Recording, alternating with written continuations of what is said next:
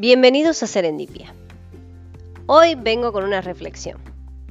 ¿Te ha pasado generalmente que durante las mañanas corres, que no te dan los tiempos, el desayuno, levantar los chicos, terminar de cambiarte? ¿Quién está ocupando el baño? Surgen muchas preguntas y a la vez eh, gente que va corriendo por toda la casa. Vamos, vamos, que se hace tarde, ¿no? Te sucede que sueñas con el día perfecto, en las que todas las variables están ordenadas y que todos caminan hacia la escuela de la mano, los pajaritos cantan, los niños sonríen, el sol brilla, todo parece de película. Pero, en general, en las mañanas, incluso en mi casa y en todos lados, en la mayoría de las casas que conozco, es un caos. Así que pensando en esto decidí eh, ir haciendo esos pequeños cambios que me lleven no sé si a, ese, a esa película, como lo estamos programando mentalmente, no ese sueño, pero sí por lo menos a ir generando de a poco algún cambio que lleve a que ese caos de la mañana sea algo un poco más ordenado, más tranquilo. Bueno, buscando encontré un, libro eh, que, que, habla de qué hace la gente exitosa por la mañana. Y encima ese es el título del libro, ¿no? Eh, y está dirigido más que nada a, emprendedores. Eh, Laura Vanderkam es una reconocida escritora estadounidense que escribió este libro, te repito el nombre, ¿Qué hace la gente exitosa antes del desayuno? Y bueno, ¿de qué habla el libro este? Habla de cómo aprovechar las mañanas, controlar nuestros horarios de alguna manera para hacerlas más productivas y a la vez generar hábitos que sean constructivos y que nos, nos lleven a tener un orden, un poco más de paz, un poco más de tranquilidad y a ir llegando a esa mañana que soñamos, esas mañanas milagrosas, como, como suelen expresar algunos, ¿no? Ella va contando sobre las bases de, lo que ha estudiado, de sus investigaciones, de anécdotas de su vida y te va recomendando algunos pasos que podés seguir para poder aprovechar mejor las mañanas. Y bueno, como todo tiene algo más o menos lindo y otras cosas un poco desagradables, te lo digo así porque esto arranca levantándose a las 5 de la mañana. ¿sí? Eh, ¿Y por qué también lo pensé de esa manera un poquito desagradable? Como diciendo, ¿y qué hago? Me frustré, ya mi sonrisa se terminó, porque dije, no puedo acostarme eh, nunca temprano. Generalmente nos estamos acostando acá en Argentina Sí, nos acostamos siempre tarde porque las actividades siguen siendo tarde. Si vos eh, sos de los que estudian en el secundario, eh, generalmente tenés en la mañana, pero la tarde en la universidad a veces en las tardes cursas hasta las 10 y media o 11 de la noche. Y a veces hay de actividades simples eh, o actividades de encuentros, como por ejemplo catequesis, donde eh, los encuentros son de las 8 y media, 20, 30 a 21, 30 horas. O sea que ya al regreso vos llegas a tu casa cerca de las 10 de la noche y a veces a esa hora recién estás por comer algo o tomar algo para irte a la cama. Así que como que nos tendríamos que estar acostando cerca de las 10 de la noche para poder arrancar a las 5 de la mañana, porque es importantísimo cumplir con esto de dormir bien las 8 horas. Si no dormimos bien, si no cumplimos esas 8 horas, nuestro cerebro no puede hacer toda esa limpieza que tiene que hacer, reordenar y a la vez pasar lo que hemos aprendido durante el día de memoria a corto plazo, pasarla a largo plazo. Así que es necesario para que se cumplan las fases del sueño dormir 8 horas. Así que la cara, como verán, me quedó, digo, ¿cómo hacemos? Y bueno, no es, pensando de otra manera, no es necesario levantarse a las 5 de la mañana para todas las personas. ¿Sí? Más que hay algunos que trabajamos en la mañana también muy temprano y bueno, ya tenemos nuestros horarios ordenados. Sino que pensé en esto simple de decir, bueno, vamos arrancando un poquito antes. ¿Sí? Voy a irte contando de paso los, los pasos que nos recomienda eh, la escritora, pero también eh, te voy a ir contando mis experiencias propias, ¿no? Cómo, cómo de a poquito vamos adelantando un poquito el reloj y además de todo lo que he ido escuchando en el medio, como por ejemplo, te paso a contar, si tus niños no se quieren levantar en la mañana muy temprano o te cuesta levantarlos para llevarlos a la escuela, una de las psicólogas recomendaba, una de las que sigo, eh, recomendaba de que preparáramos con los chicos, mirá qué actividad tan simple que por ahí nos puede ayudar. ¿sí? Preparáramos un reloj, que lo diseñáramos nosotros con unas pequeñas agujas y que dibujáramos en ese reloj las actividades que tenemos que ir haciendo, por ejemplo, cada 10 minutos. ¿no? Entonces vamos ahí, eh, dibujamos, colocamos las llaves del reloj eh, las flechas, perdón, y vamos ahí marcando los tiempos. Entonces, programamos un reloj que tengamos en casa o el mismo celular para, que no seamos nosotros los que vamos delimitando el tiempo y les decimos, suena la chicharra o suena el reloj, chicos, es hora de levantarse. Chicos, vamos arriba, sonó el reloj. Mostramos en el reloj que nosotros hemos dibujado, diseñado con los mismos peques, mostramos el horario de levantarse. Luego les decimos, bueno, ahora tenemos que cambiarnos, entonces giramos la flechita del reloj para mostrar el momento de cambiarnos. Vuelve a sonar la chicharra y o, el teléfono si lo has dejado programado cada 10 minutos y bueno, hora de ir al baño, de estar todos listos para sentarnos a desayunar. Y vamos mostrando de esa manera el tiempo. Por ejemplo, ahora con un pequeño dibujito ir mostrando que ya nos tenemos que eh, ir a buscar la mochila para salir a la escuela. De esa manera, los chicos van gestionando el tiempo, porque es la verdad que los chicos no saben gestionar el tiempo.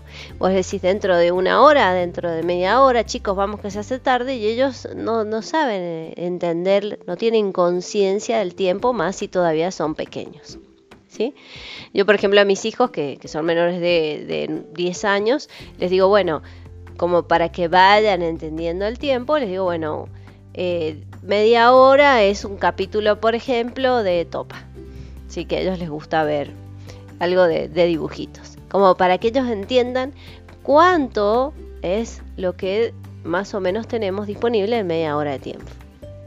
Esta es una de las sugerencias.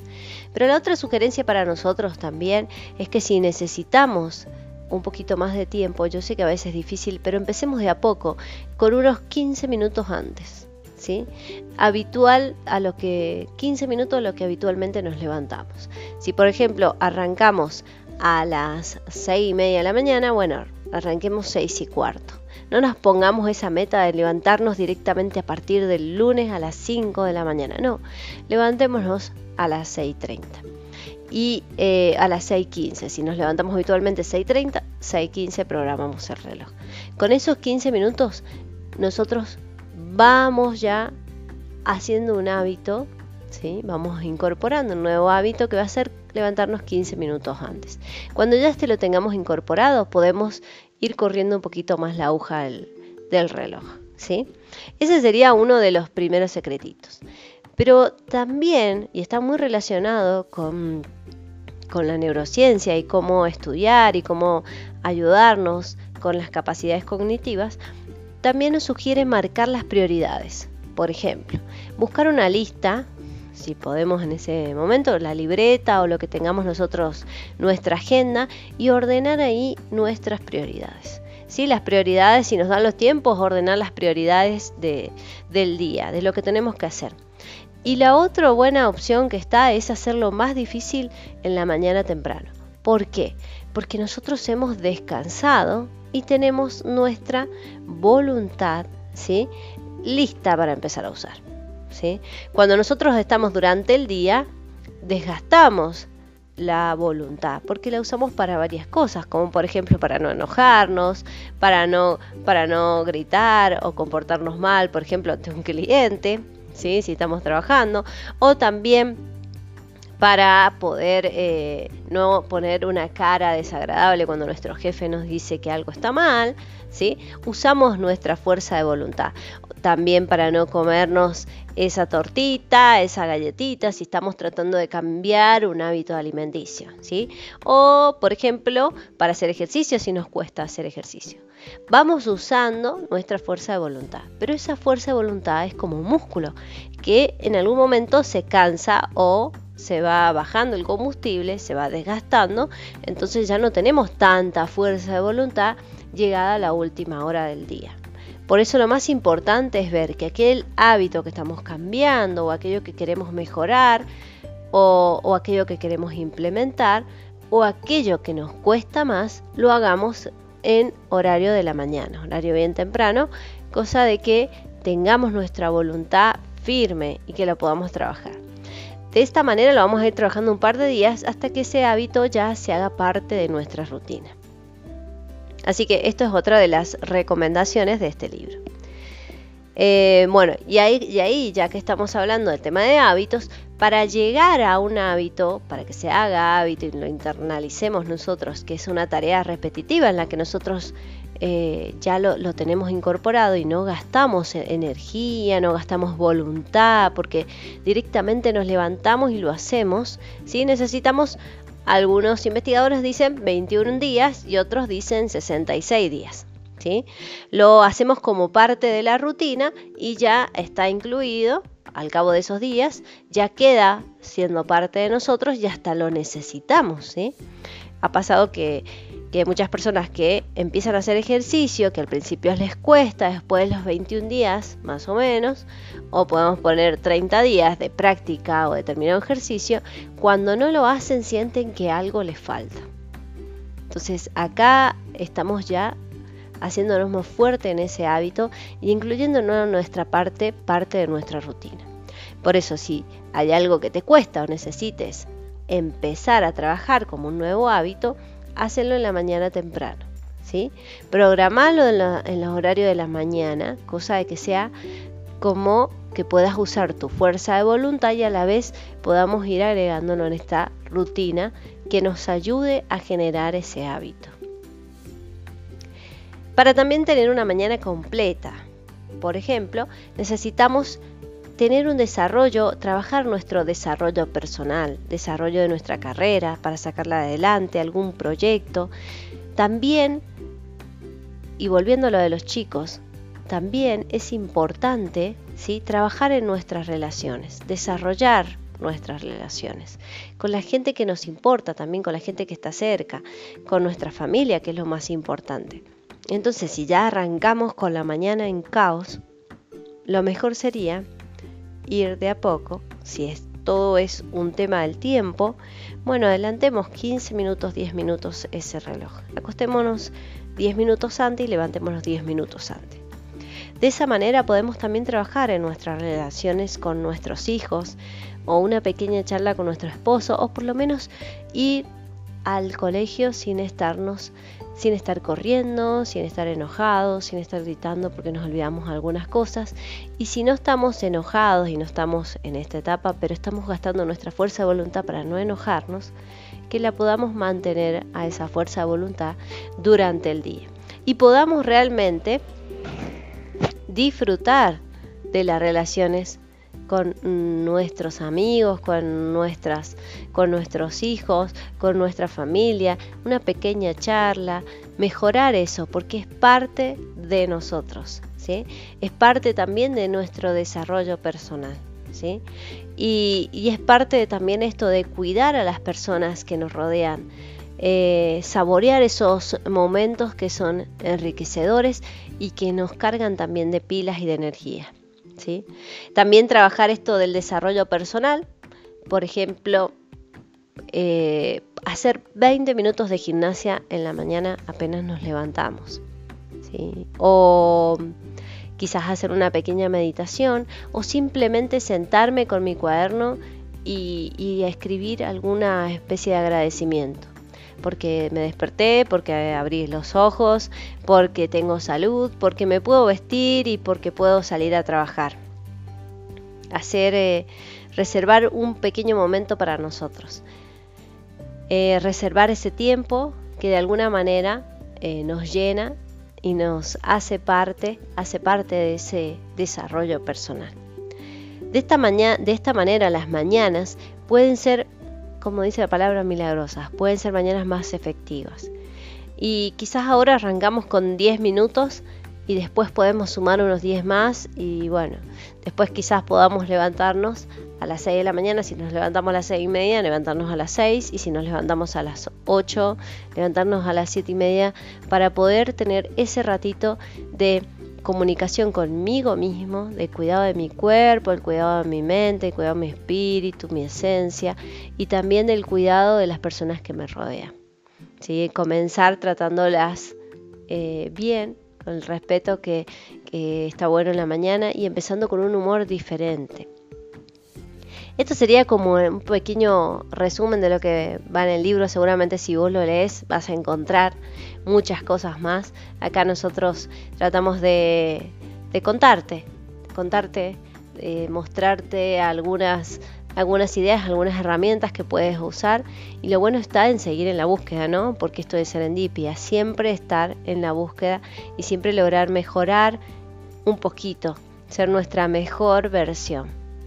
Bueno, te resumo los cinco pasos, más o menos de los que cuenta el libro, en los que eh, puedas sacar al máximo el provecho de todas tus mañanas.